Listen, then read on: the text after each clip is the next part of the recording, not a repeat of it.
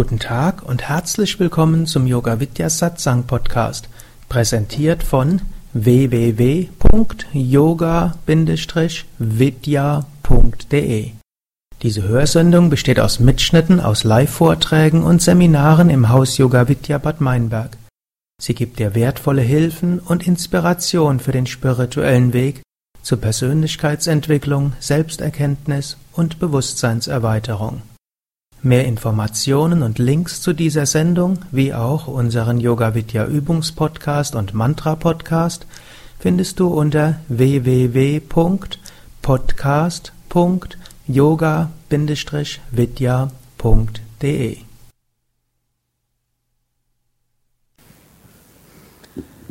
Ich möchte euch jetzt ein paar Dias zeigen von den Aspekten der Wahrheit, Aspekten Gottes, wie wir sie in Indien finden. Ihr wisst inzwischen, mindestens die meisten, Yogis sagen, es gibt eine unendliche Wirklichkeit und diese unendliche Wirklichkeit ist in unserem Herzen, diese unendliche Wirklichkeit ist überall, sie manifestiert sich als das ganze Universum. Wir können im Transzendentalen wird sie genannt Brahman. Brahman wörtlich heißt das Große. Aber Brahman ist das Absolute. Es ist jenseits von allem. Dann gibt es Ishvara und Ishvara ist persönlicher Gott, Gott in der Welt, Gott der Schöpfer, der Erhalter und der Zerstörer. Das ist nicht, dass das mehrere Personen sind, sondern es ist ein und derselbe. So wie zum Beispiel hm, Narendra sitzt dort, hm, er hat zwei Kinder und die nennen dich Papa. Hm. Er hat eine Lebensgefährtin, die nennt ihn vielleicht. Wollen es jetzt nicht sagen, nehmen wir an Liebling oder Schatz. Er hat eine, hat Eltern und die nennen ihn Godehard. Er hat Freunde von früher, die nennen ihn Gogo. Er hat, äh, er wohnt hier in einer spirituellen Gemeinschaft. Wir nennen ihn Narendra. Er ist Schriftführer des Berufsverbandes der Yoga Vidya, Lehrerinnen und Lehrer, tritt manchmal in offizieller Funktion auf und wird dann genannt Herr Hübner.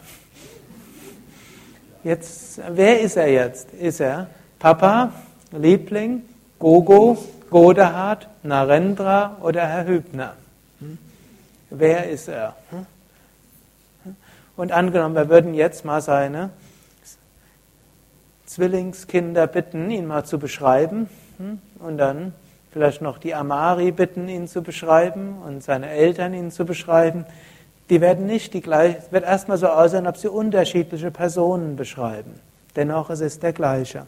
Je nachdem, in welcher Funktion man ist, je nachdem, wie man tätig ist, je nachdem letztlich auch, zu welchem Aspekt man einen Kontakt zu jemandem hat, werden unterschiedliche Aspekte dort hm, sich manifestieren. Letztlich alle Aspekte sind also der gleiche ist jetzt nicht so, dass seine Söhne und seine Lebensgefährtin und seine Eltern und seine Guru-Bais, also diejenigen, die den gleichen Guru wie er haben, jetzt ja, unterschiedliche Menschen dort haben, sondern es ist immer der gleiche. Nur die Beziehung ist erstmal anders.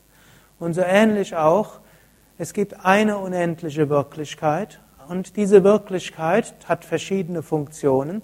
Und wir können zu dieser höchsten Wirklichkeit auf verschiedene Weisen in Kontakt treten.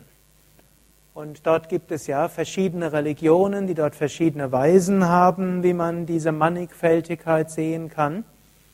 Wir finden es durchaus auch im Katholizismus, oder wir finden es auch im Protestantismus, gibt es Gott Vater, Gott Sohn, Gott Heiliger Geist, drei Aspekte.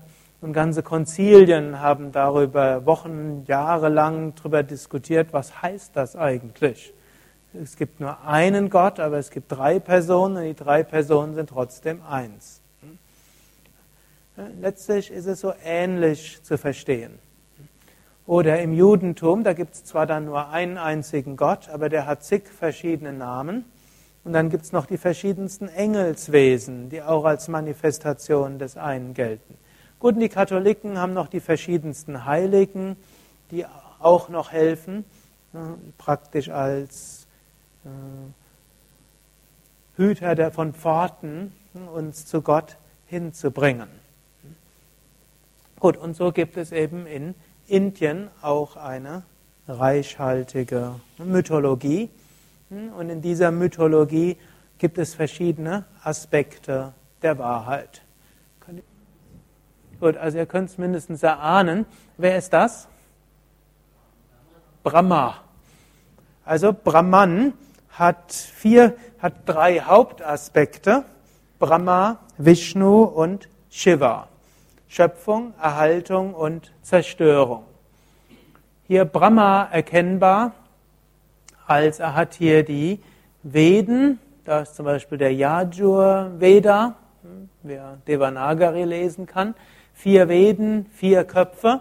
Das heißt auch die Schöpfung der Welt. Gut, es gibt erstmal die Einheit, dann gibt es die Dualität, Brahman und Maya, dann gibt es Ishvara, und dann aus Ishvara ergeben sich die drei Gunas und die Schöpfung beginnt dann wirklich, wenn man in die volle Dualität geht und die Dualität hat dann vier Pole und dafür eben vier Himmelsrichtungen, vier Gesichter und auch vier Vedas. Brahma wird in Indien gar nicht so sehr verehrt, denn die schöpferische Kraft wird letztlich als eine weibliche Kraft gesehen und so wird der weibliche Aspekt von Brahma verehrt. Und das ist Saraswati. Saraswati, die Göttin von allem Kreativen, die Göttin der Künste, wie man hier sehen kann, also die Musik. Hier sind die bildenden Künste, also an ihrer von ihr aus gesehen rechter Hand, die eine Perlenkette, die Literatur, in der, ihrer linken unteren Hand hat sie ein Buch, Schönheit, der Pfau steht für Schönheit. Interessanterweise so in der westlichen Mythologie steht ja oft der Pfau für Eitelkeit. Und traditionell sind ja Christentum, ist ja Christentum eine eher weltabwärts gewandte Religion, wo man, wo alles, was Vergnügen war und alles, was Schönheit war, eher eine Versuchung führt und Teufelswerk sein könnte, mindestens in manchen Aspekten des Christentums. Hm?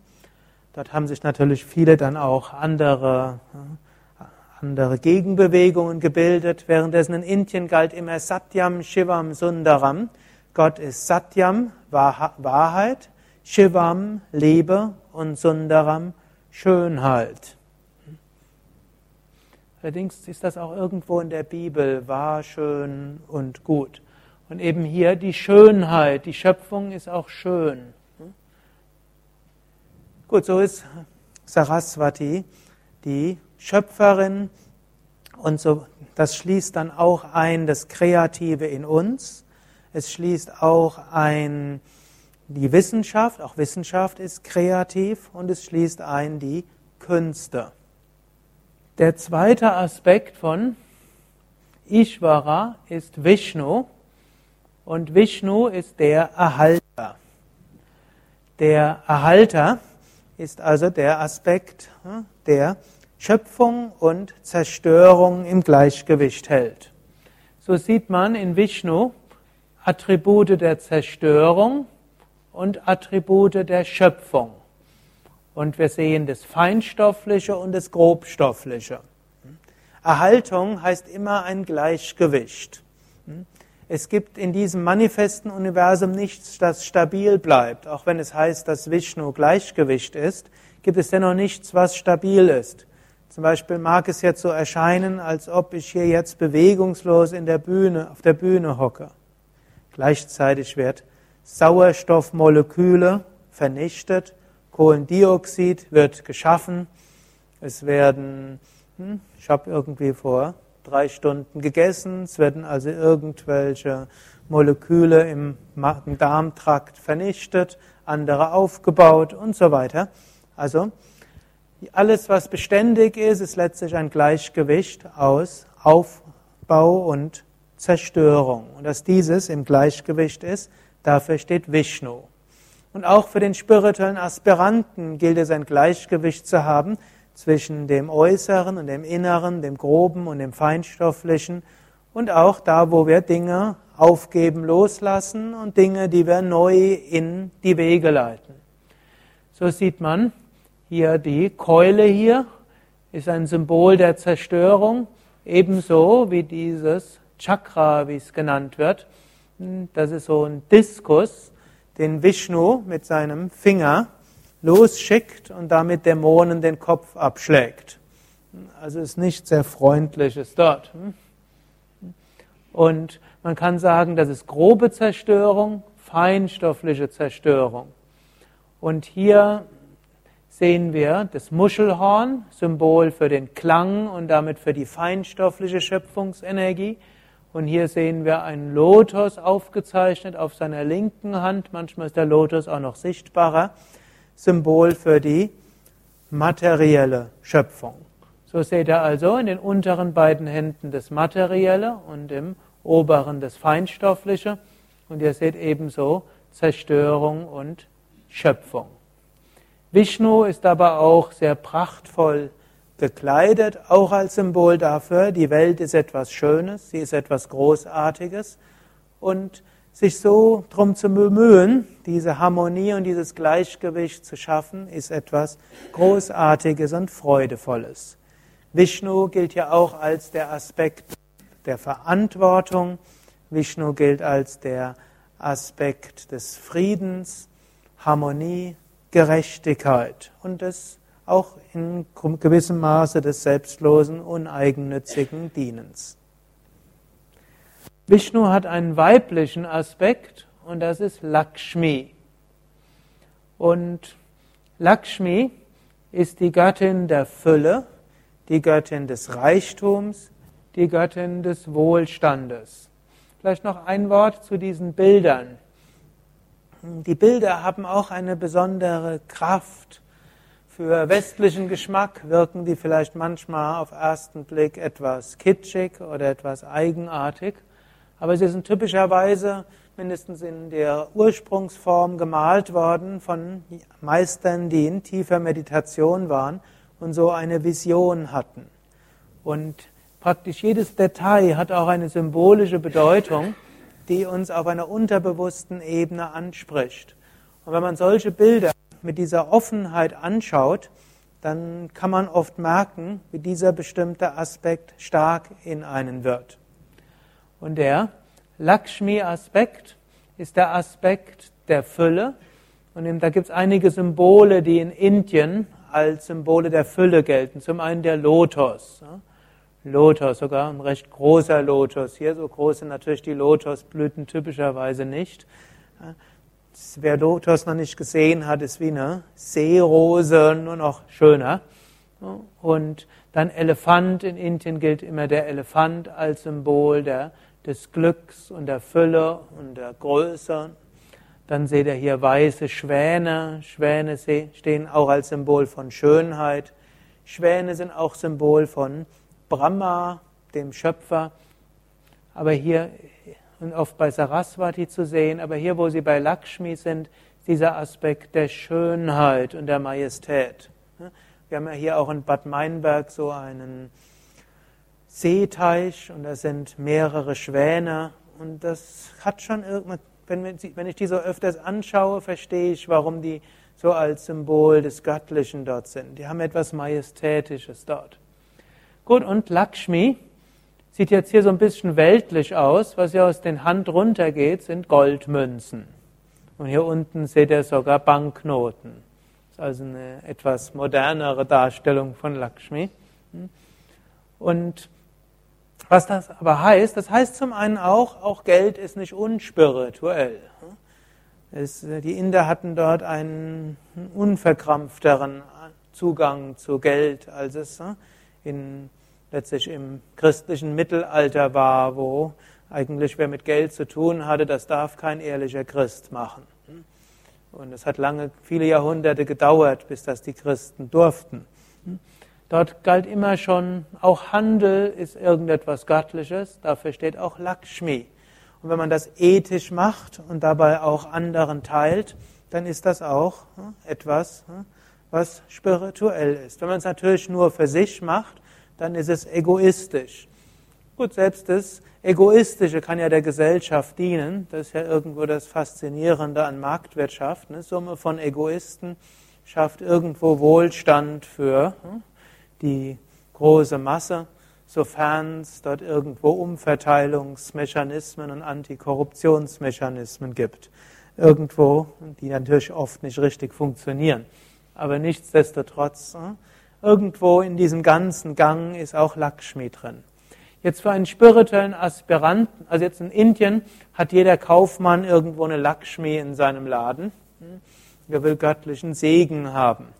Oder ich kann mich noch erinnern, irgendwann war ich mal in Indien, da habe ich das erste Harmonium gekauft, das heute noch im Westerwald funktioniert, habe ich vor kurzem festgestellt. Es war 1992. Und dann hab, wurde ich dort von jemandem begleitet und dann sind wir in so einen Musikladen, da haben wir erst lange geguckt, hat erst mal gesagt, schau nicht auf den Preis, sondern guck erst mal, was dir gefällt. Und dann hat er dann wurde der Preis genannt und das war, da ist mir nur die Kinnlade runtergegangen, hat er gesagt, ja, mach sei mal ruhig. Und dann hat er gesagt, Saraswati is right now, now Lakshmi has to be pleased. Hm? Gut, und dann hat er für mich die Verhandlungen übernommen und dann schließlich war es dann auch äh, bezahlbar. Aber für den spirituellen Aspiranten steht Lakshmi nochmal für was anderes, nämlich für den Aspekt des Gebens und des Nehmens. Ihr seht, Lakshmi hat zwei Hände nach oben und diese beiden Händen sind mit Lotosblüten nach oben. Und ihr seht auch, von oben ist dort dieses Licht und das symbolisiert so von oben möge Energie, Licht, gute Eigenschaften und letztlich auch materielle Dinge in uns hineinfließen und dann mögen wir sie weitergeben. Lakshmi steht eben auch fürs Fließen. Angenommen, jemand hortet nur, das ist nicht das Lakshmi-Prinzip. Angenommen, jemand lässt es fließen, das ist das Lakshmi-Prinzip. Und so, wenn zum mindestens einen starken Lakshmi-Anteil hat, der macht zum Beispiel Pranayama, wo er sagt, ich möchte jetzt Prana ansammeln und anschließend an den Menschen Energie geben. Ich mache jetzt eine Ausbildung in, in, was auch immer es sein mag, nicht damit ich nachher mehr Geld verdienen kann, sondern dass ich nachher mehr geben kann.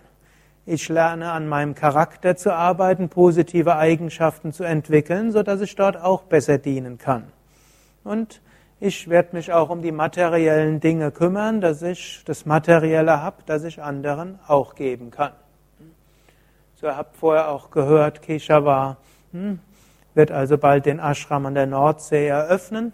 Und äh, jetzt müssen wir noch schauen, dass wir noch ein paar Geldmittel dort zusammen bekommen.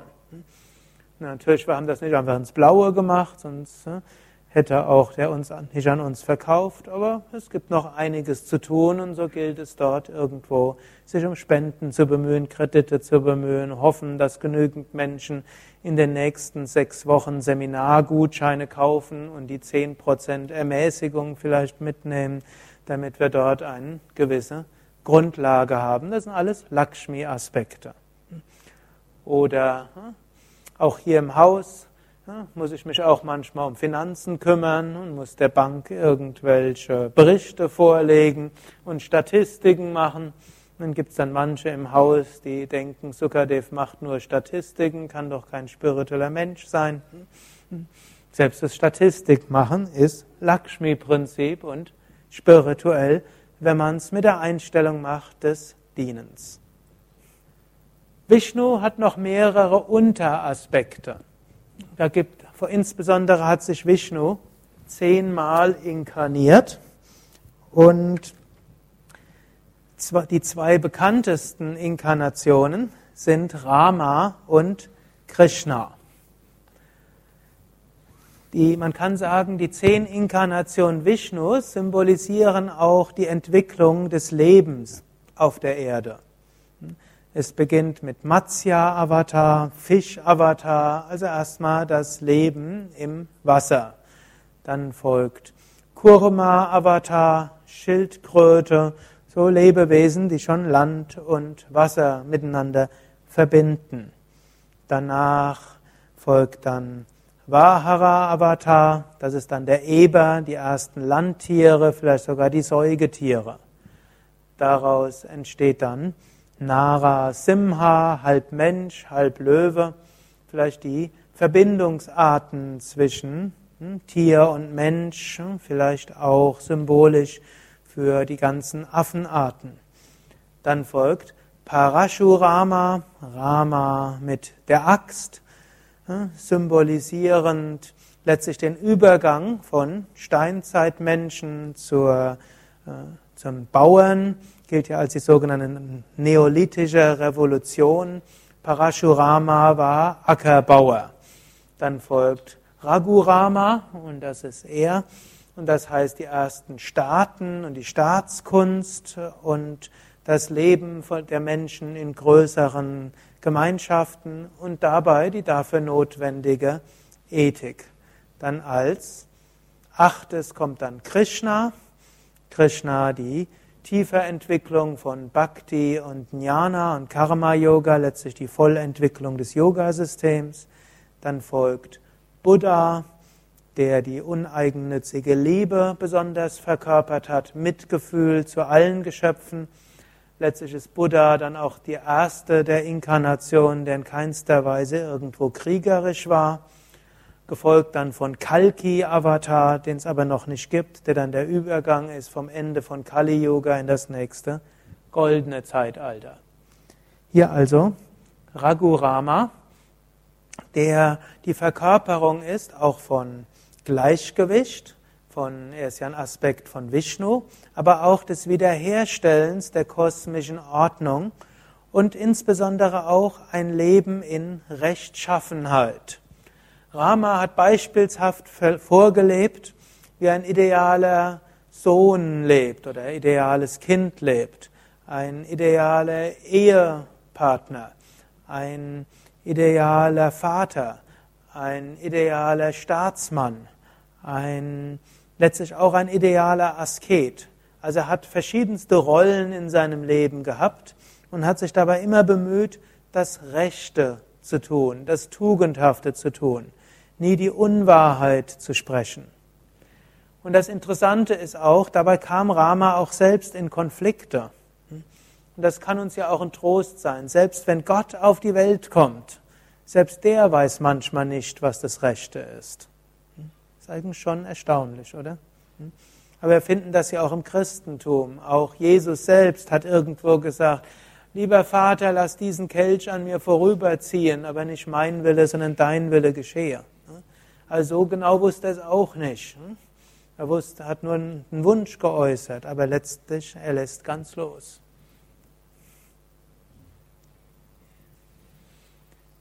Und hier finden wir Rama und Sita. Die beiden gelten auch als ideales Paar. Rama hat hier auch Pfeil und Bogen. Vielleicht etwas, was, hm, ich würde sagen, glücklicherweise nicht mehr unser heutiger Geschmack ist. Wir leben glücklicherweise mindestens in diesem Land selbst und in Mitteleuropa in Breiten, wo es keinen Krieg mehr gibt und wo wir versuchen wollen, auch für die rechtschaffenen Sachen auf gewaltlose Weise einzutreten. Aber manchmal, und dafür steht Pfeil und Bogen auch, gilt es auch durchaus für etwas aufzustehen. Und das kann auch mal heißen, auch wenn man mit aller Liebe und Respekt die richtige Sache machen will, selbst dann kann man Menschen verletzen und Menschen können einen verletzen. Selbst Jesus und Buddha, die großen Befürworter von Gewaltlosigkeit, hatten viele Gegner und hatten viele, die gegen sie gekämpft haben. Und so gilt auch das. Manche Menschen denken, wenn ich das Rechte tue, müssten alle Menschen das sofort anerkennen. Dem ist nicht so. Hm? Manchmal mindestens. Gut, und Sita gilt hier auch als die ideale Frau, hm, hingebungsvoll, durchaus auch hm, tugendhaft auf ihre eigene Weise, vieles auch selbst bewirkt, vieles in die Wege geleitet und immer eins mit Rama. Hier seht ihr auch noch Hanuman. Wir haben vorher schon etwas gehört über Hanuman. Und hier seht ihr Rama, Sita und oft sieht man auch Lakshmana dabei. Lakshmana, der Bruder von Rama, der auch immer Rama gedient hat. Hanuman aber als der ideale Diener von Rama. Er hat Affengestalt. Same Vishnu hat mal die Spekulation gehabt, nach einer Chronologie stammt, ist ja die Ramayana um 60.000 vor Christus stattgefunden. Das war ja eine Zeit, wo es Homo sapiens und Homo neanderthalensis zur gleichen Zeit gab. So hat er gemeint, vielleicht war Hanuman ein Neandertaler und hm, die Bären waren dann vielleicht, es gibt noch eine dritten Menschenart, die es gleichzeitig gegeben hat. Denn definitiv haben die Affen sich auch unterhalten und haben Staatswesen gegründet und Könige, haben sich also nicht wirklich so verhalten, wie das moderne Affen machen. Andererseits, heute weiß man, Schimpansen haben eine Kultur. Es könnte auch sein, dass alte Affenarten vielleicht weit entwickelte Kulturen durchaus gehabt haben. Also die Gorillas und Schimpansen mit dem höchsten IQ haben um die 80 bis 85, habe ich mal gelesen. Und das ist ausreichend, um sogar ein Staatswesen zu regieren. Irgendwo habe ich mal gelesen, der durchschnittliche IQ eines, des deutschen Parlaments, allerdings war das 1980, wurde auf 105 geschätzt. Das heißt, da muss es genügend mit 90 gegeben haben. Auch Vorstandsvorsitzende haben einen, einen nur leicht überdurchschnittlichen IQ. Meistens die mit einem höheren als 130, die lassen sich auf all diese politischen Sachen nicht ein. Die sind dann lieber irgendwelche Sachbearbeiter im Stab, haben dann zwar wenig zu sagen, aber haben wenigstens das Gefühl, sich nicht in die Niederungen von Politik begeben zu müssen. Wie auch immer, aber Hanuman symbolisiert jetzt für uns, jenseits des Historischen, was ja nicht greifbar ist, symbolisiert, er ist also aus einer einfachen Körper. Durch starke Hingabe an Gott ist alles für ihn möglich gewesen.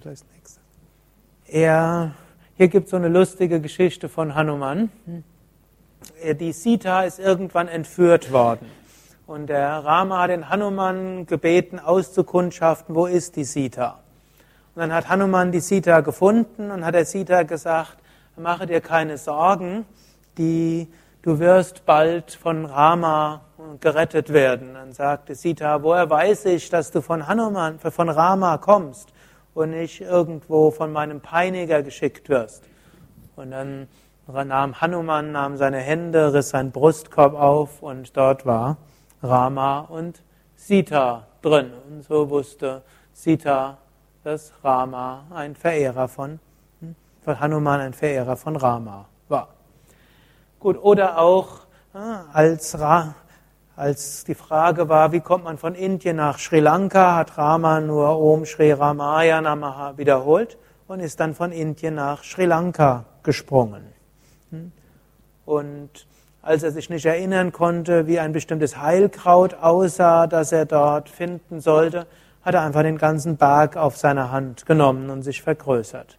Also durch Hingabe ist alles möglich. Wir finden das ja auch im Alten Testament. Glaube versetzt Berge.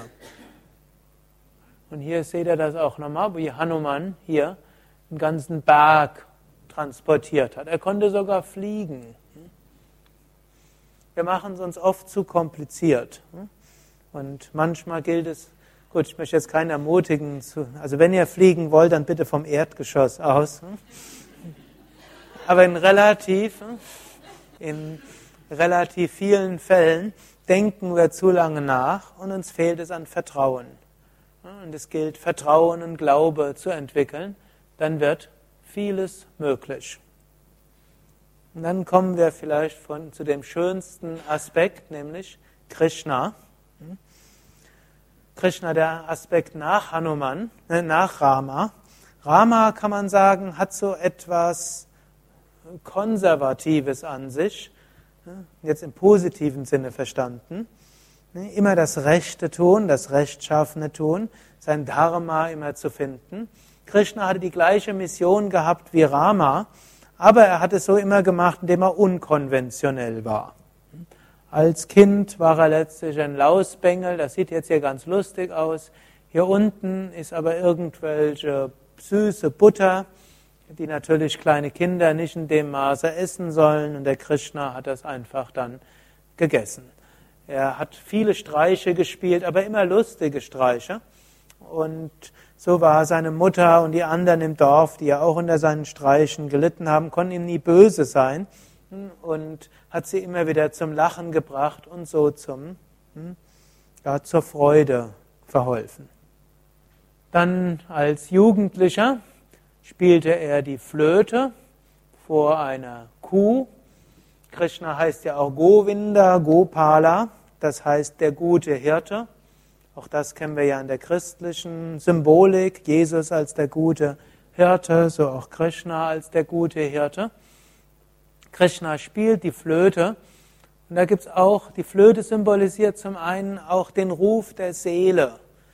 In uns ruft etwas, was uns zum Höchsten führen will. Und diesem Ruf gilt es auch zu folgen.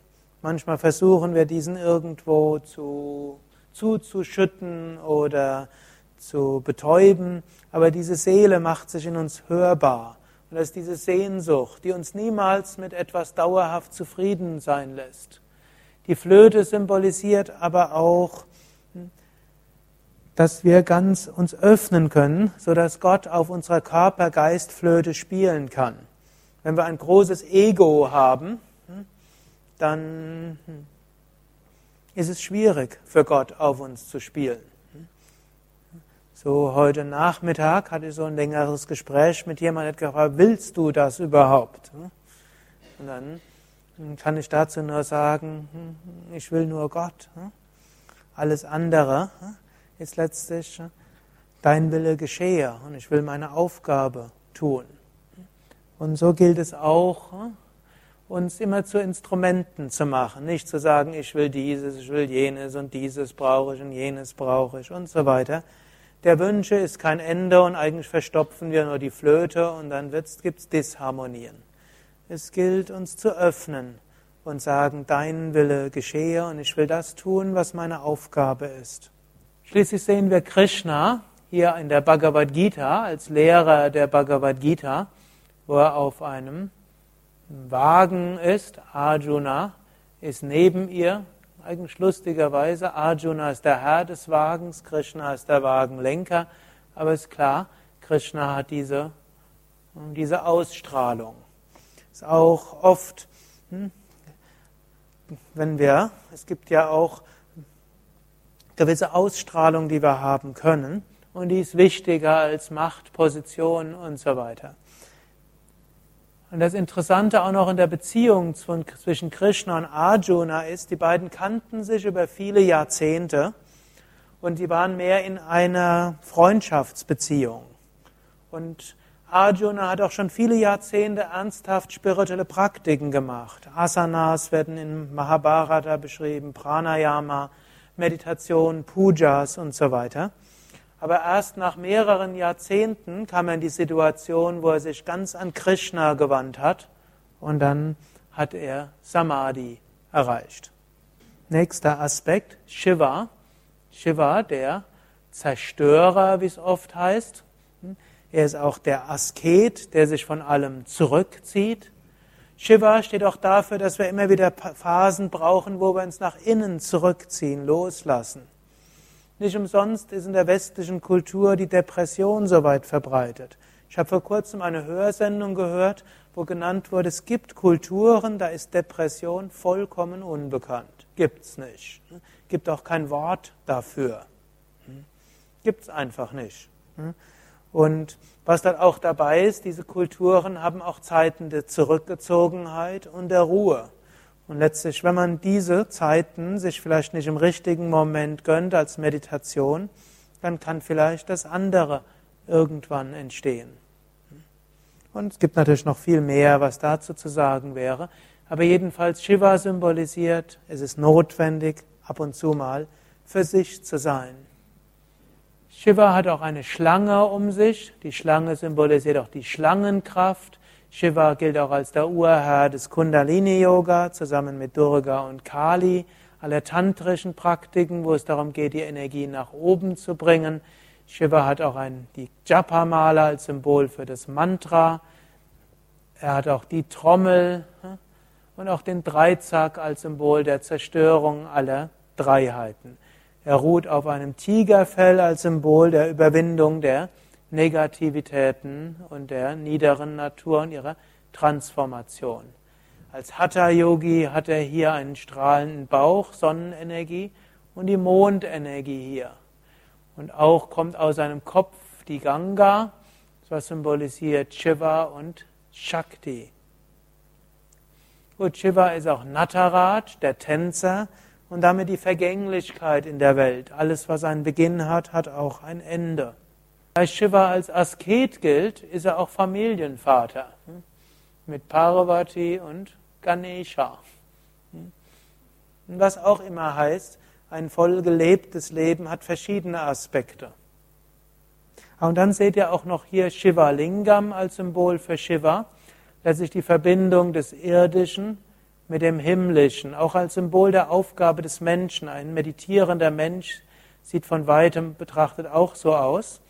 Und der Mensch ist der Mittler zwischen Erde und Himmel. Und der Mensch hat eine zweifache Aufgabe. Zum einen aus allem Irdischen zu lernen, sodass er sich zum Höchsten richten kann und umgekehrt Kanal zu werden, sodass das Himmlische in die Erde hineinfließen kann. Shiva hat zwei Söhne, zum einen Ganesha, Wer schon ein paar Tage hier ist, dort haben wir ja einiges über ihn erzählt, weil vor ein paar Tagen Ganesha Chaturthi war. Ganesha der Aspekt des Anfangens und des Weitermachens, des Überwindens von Hindernissen, letztlich des Jovialen, des Anfangens und auch nicht zu viel überlegen. Hm, letztlich überlegen gibt es natürlich auch in bestimmten Aspekten, dabei Freude haben, das Leben auch zu genießen und Ganesha gibt uns dort Abhaya, Furchtlosigkeit und Mut. Diese Hand so gehoben gilt immer als Symbol von Abhaya, Furchtlosigkeit. Shiva hat einen weiblichen Aspekt oder mehrere weibliche Aspekte. Durga und Durga hat zwei Aspekte. Kali der schreckliche Aspekt, letztlich die Zerstörung pur, wo auch heißt, selbst in dem Schlimmen, was einem passiert, ist das Wirken Gottes. Und der schöne Aspekt hatten wir eigentlich vorher gesehen mit Shiva zusammen, Parvati, als der freundliche Aspekt. Hier ist noch Subramanya, der zweite Sohn von Shiva und Parvati. Erkennbar daran, dass er immer jugendlich aussieht und dass er einen Speer hat. Und Sharavanabhava gilt auch der, der alle Negativitäten überwindet. Er ist auch einer der Heerführer der Engelswesen. Und der Speer symbolisiert auch die einpünktige Konzentration, mit der wir nach dem Höchsten streben. Wir lassen uns oft in die Irre führen und äh, gehen dann in andere Richtungen. Und das Leben ist ja auch schön, dafür steht Lakshmi und in der Fülle. Es gibt viel zu erfahren, dafür steht Saraswati. Es gibt vieles, worum wir uns kümmern müssen und uns bemühen müssen, Verantwortung übernehmen. Vishnu. Es gibt viel, vieles, wo wir uns um das Rechte bemühen müssen. Rama. Es gibt viel Freude und Liebe, die wir im Leben leben können. Krishna. Hm, aber letztlich gilt es, nach dem Höchsten zu streben und dieses Streben einpünktig zu machen. Hari Om Tat Sat.